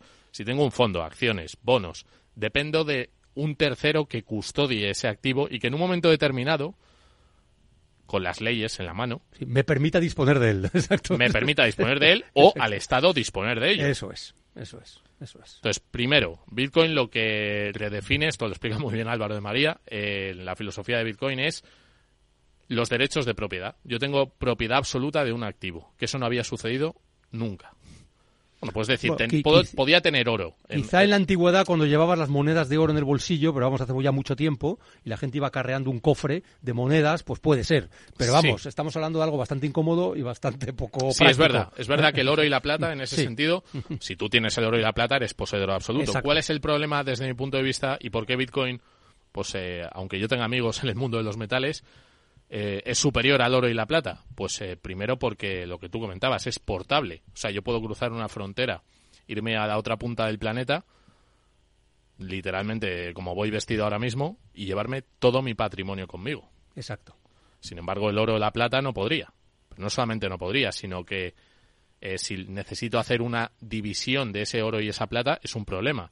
Con Bitcoin tú es como llevar un cofre digital en el que puedes hacer líquida una parte de tu propiedad en cualquier país del mundo por la divisa, la moneda local en cada lugar. Eso es algo increíble. Es que es algo único en la historia. Es que yo creo que la gente no es consciente de eso. O sea, la, crítica que puede haber es, bueno, lo puedes hacer líquido siempre y cuando se pueda convertir ese Bitcoin en otra moneda que te lo permitan y tal y cual. Ahí entraríamos en otra discusión, ¿no? Pero, o que se hunde Internet. Pero si se hunde Internet, eh, tendremos otros problemas más graves que, que el conservar nuestros, nuestros Bitcoins, ¿no? Entonces, a la gente que es tan escéptica, porque toda esta ventaja quizá la pueden entender pero siguen diciendo, bueno, sí, pero, pero yo prefiero mi euro en el bolsillo, que voy a la tienda de la esquina y me lo aceptan y todo el mundo sabe que eso tiene ahí un valor de intercambio, ¿no? Pues Carlos, yo, yo creo que estamos en una macro transición. A mí me gusta muchísimo la historia y los fenómenos eh, puntuales que han ocurrido en diferentes momentos concretos, tecnologías que han cambiado literalmente el curso de la historia. Entonces eso eh, ha pasado anteriormente. No, Internet es una de ellas, está claro. claro, eh, aquí, aquí tenemos dos variables. Tenemos el acceso a la información y la lógica de la violencia. Entonces, la lógica de la violencia, ¿en qué momentos podríamos decir que han cambiado de forma sustancial? Pues, por ejemplo, en las polis griegas o en el Imperio Romano, con el manejo de los metales para hacer armas más sofisticadas y tener una superioridad, superioridad militar contra otros imperios, ¿no? Eh, en aquel momento también se organizó, se estructuró una forma de transmitir el conocimiento, no de forma verbal, que se perdía muchísimo contenido, muchísima, muchísimo saber, eh, sino que, que, bueno que empezabas a utilizar pues una forma escrita, ¿no? Eh, los egipcios también lo también lo hicieron y en Mesopotamia. Pero bueno, se empezó a estructurar. Eso aceleró eh, el saber socialmente reconocido, el conocimiento que la, que la sociedad iba absorbiendo. Eso volvió a ocurrir eh, del paso de la Edad Media a la Edad Moderna, con, con la imprenta de Gutenberg y la difusión no solamente de la ruptura de Lutero con, con, la Iglesia Católica y cómo había funcionado el mundo durante mil años, con, con ese fork y esa guerra de los 30 años, la paz de Westfalia y todo lo que conllevó aquello, eh, sino con la idea, con la difusión de ideas alternativas eh, a, una, a formas políticas. Ahí estaba eh, Maquiavelo, Thomas Hobbes, eh, Bodín, estaba pues, pues una serie de filósofos que cambiaron. Y a día de hoy, ¿qué es lo que tenemos? que tú lo has mencionado, tenemos Internet que cambia la forma de conectarnos, de comprender la realidad que nos rodea y de absorber conocimiento desde cualquier parte del mundo con la persona o con, o con la entidad que queramos tener esa relación de comunicación y de aprendizaje. Y eso cambia literalmente cómo nos hemos formado en el siglo XX con la televisión, la radio y la prensa y con el sistema educativo de Estados-nación que ha habido en el siglo anterior. Y la lógica de la violencia, comentaba las, la forja de los metales en, la, en, en, el Imperio Romano, las polis, hablamos de la pólvora en, en a partir del siglo X, siglo XI. Cierto. Eh, los arcabuces, los cañones, que, bueno, que te habían, a lo mejor te habían protegido las murallas, los castillos durante mil años, pues eso se terminó. y eso tuvo que redefinir la forma de enfrentarse a otros ejércitos. Y ahora que tenemos que la total y el total y absoluto poder que tiene que tener el Estado para ejercer la violencia sobre los ciudadanos, para tener el poder absoluto y poder eh, llevar justicia, se ve desafiado por una tecnología inconfiscable. y esto lo, lo, comentaba Thomas Hobbes en el, en el capítulo 29 en el punto 5 decía que las causas de disolución del Estado son si el individuo es soberano absoluto sobre un activo. Claro. Y, y lo dijo Thomas Hobbes en el siglo XVI. Sí, sí, sí, sí. sí, Entonces, claro, estamos hablando de, de una de las causas que puede llevar a la disolución del Estado y es que los individuos tengamos esa, esa posibilidad, ¿no? Entonces estamos en un macro, en un cambio macro. Tú me decías, ¿y por qué la gente dice que no puede pagar con, con el... No sé si tenemos que... que- No, no, no, no, tenemos todavía Ah. cinco minutos más. Eh, eh, claro, la gente eh, que dice es que esto no triunfa porque, porque yo voy con mi euro y pago. Claro, la gente no entiende o no, o no quiere ver o proyecta el futuro en función de lo aprendido. Entonces, claro, si, si tú te has levantado cada mañana de tu vida para que te paguen en un dinero que cada vez va a valer menos por su naturaleza monetaria, pues a ti te da miedo y te da vértigo que te digan que ese dinero va a seguir devaluándose y deteriorándose hasta valer cero, que es su valor intrínseco, que es el dinero estatal que no está respaldado absolutamente en nada, ¿no? Bueno, y que lleva y que lleva mm, siglos mm, dejándose el valor a girones, porque yo el otro día vi una estadística de un dólar, lo que se podía comprar con un dólar hace 100 años, ahora eh, te hacen falta 100 dólares.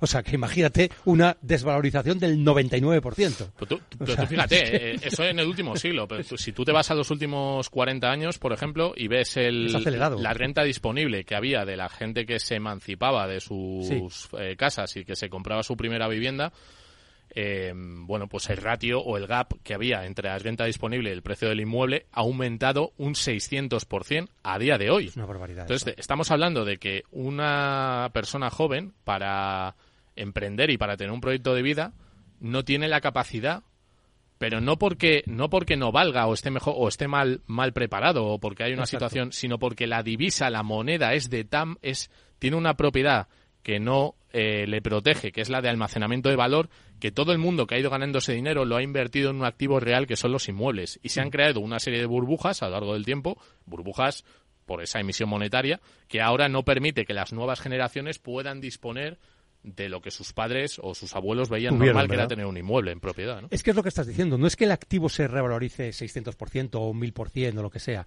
Es que la moneda en la que lo estamos midiendo está yendo hacia valor, valor cada vez más inferior. Por lo tanto, la casa realmente vale lo mismo. Lo que pasa es que la moneda en la que lo medimos es tan mala y va perdiendo valor todos los años, porque más que nada, porque están emitiendo cantidades gigantescas de dinero y de billetes todos los meses, que la gente es, es ajena a esto, pero es la- primero el dinero es deuda y segundo todos los meses hay una inflación bestial que hace que a lo mejor el dinero circulante que hay este año sea el doble del que había hace dos años. Es que esto es insostenible. O sea, Claro, es insostenible. El tema es cómo acaba esto, en qué momento acaba esto y qué puedes hacer tú para protegerte en esta transición. O sea, lo que tú decías antes, yo no puedo ir a pagar con Bitcoin a, a un sitio por la calle, es verdad. Pero si hay una destrucción acelerada y hay una institucionalización de Bitcoin eh, a niveles pues de los que tienen muchísimo patrimonio para tener exposición a un activo que preserva muy bien la riqueza, claro, si tú no te enteras de esto que está pasando y te dejas llevar, pues es que estás perdiendo el tren, efectivamente. estás perdiendo el tren y no solo perdiendo el tren, es que te vas a quedar en un sitio muy feo. un sitio muy feo sin capacidad de defenderte, porque el problema es que no vas a ser dueño ni de tus decisiones, ni de tu patrimonio, ni de tu ni de tus inversiones. O sea, aunque creas que sí, no lo eres.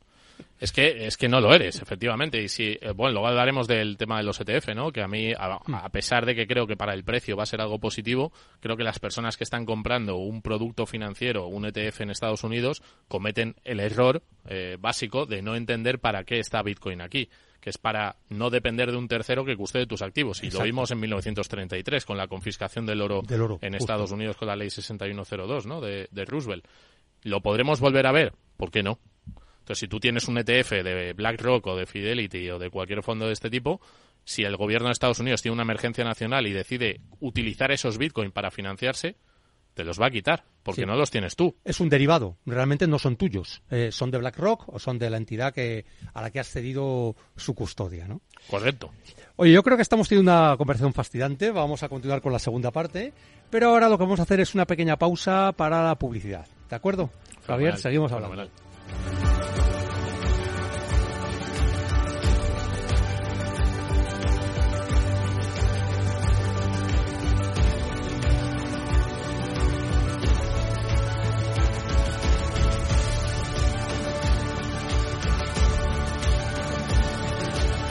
Criptocapital con Carlos Puch Sajibela.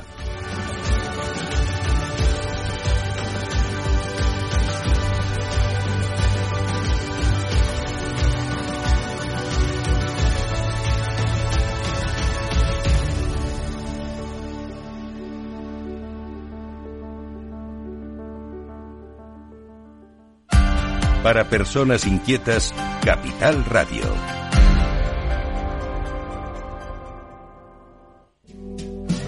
Used to chase that Chattanooga freight. Couple of kids in a Chevrolet. Catch a little air when we cross the tracks. Sipping on something from a paper stack. You hang your shirt on that maple limb. Slipping through the moon to the river bend. Wasn't very long, I was jumping in, jumping in. I guess I'm En Capital Radio, Cripto Capital, con Carlos Puch Sajibela. chasing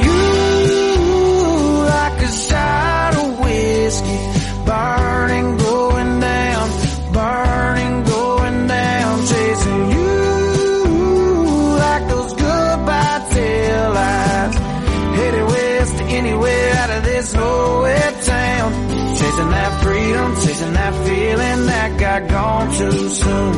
Chasing that you and me, I only see in my review. Till I'm laying here tonight, holding someone new. Still chasing you, still chasing you. Bueno, pues seguimos aquí en Cripto Capital y estamos hablando con Javier Pastor, director de ventas, comunicación e información de Bit2Me. Y antes del descanso de la pausa estábamos hablando de la revolución que supone Bitcoin, de la historia del dinero. Realmente yo os animo a que, a que autores como Autonopoulos, para entender exactamente que esta revolución permite que las personas vuelvan a ser propietarias de su patrimonio de sus, y de sus activos, cosa que no había sucedido en siglos, ¿eh? o qui- quizás sucedía parcialmente con el oro o con la plata, pero que tiene algunas desventajas frente al Bitcoin. ¿no?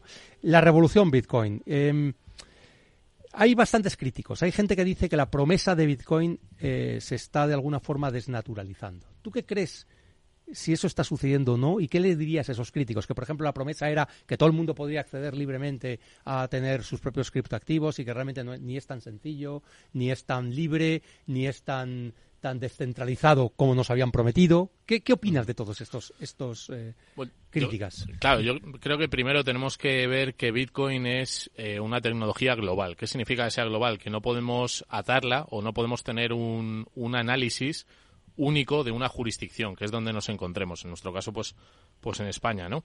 ¿Qué quiero decir con esto? Que la usabilidad o la utilidad que puedes encontrar de Bitcoin en diferentes partes del mundo varía totalmente. No es lo mismo querer Bitcoin en China que quererlo en Argentina que quererlo en Estados Unidos. En Claro. cada lugar a lo mejor puedes tener un incentivo distinto a, a usar o a tener Bitcoin, ¿no? Porque el hecho de tenerlo para mí ya es usarlo, porque si lo tienes eh, aquí en España a lo mejor pues efectivamente no puedes ir a pagar un café, pero el hecho de atesorarlo y el hecho de ahorrar en Bitcoin y gastar euros ya es un uso suficientemente importante desde mi punto de vista para, para Bitcoin, ¿no? Entonces, eh, se le critica a, a Bitcoin eh, desde el punto de vista de que no ha triunfado de, o de que no ha conseguido el objetivo. Bueno, yo creo que estamos muy temprano todavía, ¿no? Que mm, si a alguien le hubiesen dicho hace 10 años que Bitcoin iba a ser adoptado como dinero de curso legal por un Estado-nación y iban a haber aprobados nueve ETFs en Estados Unidos, que evidentemente desde mi punto de vista eso no es el objetivo de Bitcoin, pues diríamos que está, estamos locos, ¿no? Es muy difícil, y antes lo hablábamos también, predecir cómo estará Bitcoin dentro de 10 años, porque si realmente seguimos con una tendencia de deterioro de las monedas estatales actuales y una apreciación importante del, del precio de Bitcoin en estas divisas, eh, yo creo que no habrá nadie en su sano juicio que rechace recibir un pago en Bitcoin en cualquier lugar del mundo. Creo que se puede conseguir, eh, se puede convertir en un patrón monetario a futuro. Pues hombre, mm, yo creo que sí, porque, pues eso, desde el punto de vista de, de la tecnología, creo que se van a poner encima de la mesa nuevos avances que van a permitir escalar la tecnología, hacer micropagos o pagos eh, muy pequeños, por un lado, aunque ya tenemos Lightning Network, ahora estamos hablando de Liquid y de otros sistemas que, que son interesantes.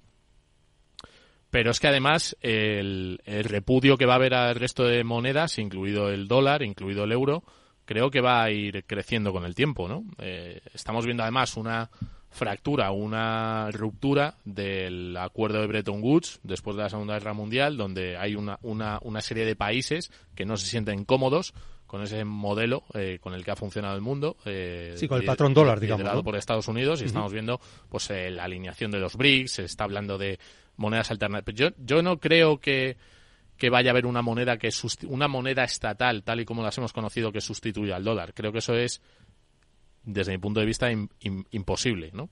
Primero porque los países que se están alineando no tienen mucho en común, más allá de que dominen una gran parte de los recursos naturales, de las materias primas, pero a, nivel político y a nivel eh, fiscal, económico, eh, tienen bueno pues líneas muy muy diferentes no entonces si entre ellos no pueden confiar y la India con China con Rusia con Sudáfrica con Brasil mm, con Arabia Saudí que son países completamente distintos pues hombre el utilizar un patrón neutral que les permita transaccionar y hacer pagos de grandes cantidades de materias primas como puede ser el petróleo el gas un portaaviones eh, pues tiene todo el sentido, ¿no? Utilizar una, una moneda que además no tenga costes de traslado, que sea auditable, que sea transparente. Entonces, claro, en el momento en el que haya un clic en el que un grupo de estados acepte utilizar Bitcoin como moneda patrón de intercambio a nivel estatal, pues claro, estamos en otro escenario. ¿Puede llegar a ocurrir? Pues yo no veo por qué no, la verdad. Yo creo que tiene mucho sentido lo que dices. Lo que pasa es que es verdad que hay muchas opiniones discordantes. En- entre otras, hay teorías de la conspiración que lo que dicen es que, dado que hay un misterio acerca de quién creó quiénes crearon Bitcoin, Satoshi Nakamoto todavía no se sabe exactamente quién fue, etcétera, hay teorías que dicen que, bueno, lo ha creado la NSA, por ejemplo, eh, con el objeto de acostumbrar a la gente al dinero digital y luego dar el cambiazo por las monedas de los bancos centrales digitales y entonces así ya todos controlados para siempre. ¿Tú qué crees de, que- de- sobre esta teoría? ¿Qué, piensas? Eh? No, no te creas que está, o sea, quiero decir que hay Bueno, gente ver, que, la, el- que, la, que, la, que la- lo piensa. ¿eh? Sí, sí, sí, sí, además los, los conozco. Claro. Eh, a ver, el SHA-256, que es el sistema criptográfico que protege la red de Bitcoin, es un invento de la NSA en el año 2001. No Bien. digo, no digo que no. Ahora, eh, que las tecnologías que componen a Bitcoin, que no solamente es el SHA-256, sino que eh, es el Proof of Work, que es el, el árbol de Merkel, son una serie de tecnologías que combinadas eh, llegan a ser Bitcoin, a mí nadie me puede demostrar que fue la NSA quien creó Bitcoin.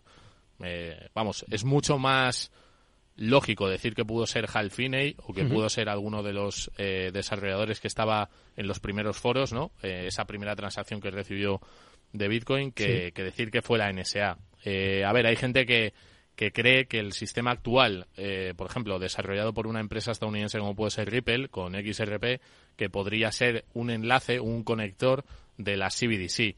Pues hombre, yo no sé qué interés tiene eh, Rusia o China o la India en utilizar un sistema desarrollado por una empresa estadounidense utilizando un token de esa red. No, no, no le veo mucho sentido. Pero vamos, que, que si se hace, me da lo mismo. O sea, quiero decir, si se utiliza cualquiera de las otras criptomonedas, incluida Ethereum, Cardano, la que queramos, para conectar a la CBDC, pues oye, ánimo a todos los que decidan usar ese modelo, eh, que yo creo que los que tenemos claro lo que es Bitcoin usaremos el modelo de Bitcoin. ¿Quién lo creó? Pues yo creo que mm, da lo mismo. Eh, Bitcoin al final es un white paper de nueve páginas con unas instrucciones, con un, con un código, con unas reglas que todos tenemos que cumplir cuando usamos el protocolo independientemente de quién lo haya escrito. O sea, eso no, no va a cambiar, incluso aunque Satoshi Nakamoto saliese a la luz y fuera alguien que todos conocemos, ni siquiera él mismo podría cambiar el funcionamiento y el protocolo de Bitcoin. Entonces, todas estas teorías conspirativas o alternativas de proyectos para conectar la CBDC pueden ser reales, pues no te digo que no. Pero desde mi punto de vista, lo que quieren los fondos estadounidenses es quedarse Bitcoin. O sea, y es lo que están haciendo. Están eh, desde que empezó a Y los eh, ETFs van por ahí, ¿no? Todo el movimiento de los nuevos ETFs van en esa dirección, o sea, ¿no? el, el ETF que se ha aprobado es de Bitcoin, no es de, Ethereum, ni de Cardano, ni de, de XRP, es de Bitcoin. Entonces, ¿qué están haciendo estos fondos? Eh, atesorar Bitcoin como si no hubiese un mañana. Y como si no hubiese un mañana es que en 25 días de negociación que hemos visto han acumulado una media de 200 millones al día. Madre mía. Unos 160.000 Bitcoin, incluyendo los que había vendido Grayscale, que era un fondo eh, previo al, al establecimiento de los ETF que tenía unos 630.000. Entonces, eh, mientras la gente no se está dando cuenta, estos fondos que saben y han entendido lo que es Bitcoin, porque si no, no hubiesen aplicado y no estarían acumulándolo como si no hubiese un mañana, están absorbiendo todos esos Bitcoin que está vendiendo el, el usuario retail. que veíamos antes que mm, con el análisis de cadena lo que estamos viendo es que los pequeños inversores están vendiendo a lo mejor con una ganancia si compraron en 30, en 40 o compraron en 60 y ya ven que las pérdidas no son tan grandes y se lo están entregando literalmente a estos fondos, ¿no? Que son fondos que no han venido aquí a jugar, no han venido aquí a ver si sube mañana un 5%. No, no, esta gente lo que hace con este tipo de activo es lo atesora y lo guarda 10 años, a 10 años vista o más. Entonces estamos hablando de que son aspiradoras de Bitcoin, de un activo finito, escaso, matemáticamente limitado, que se están quedando y están atesorando.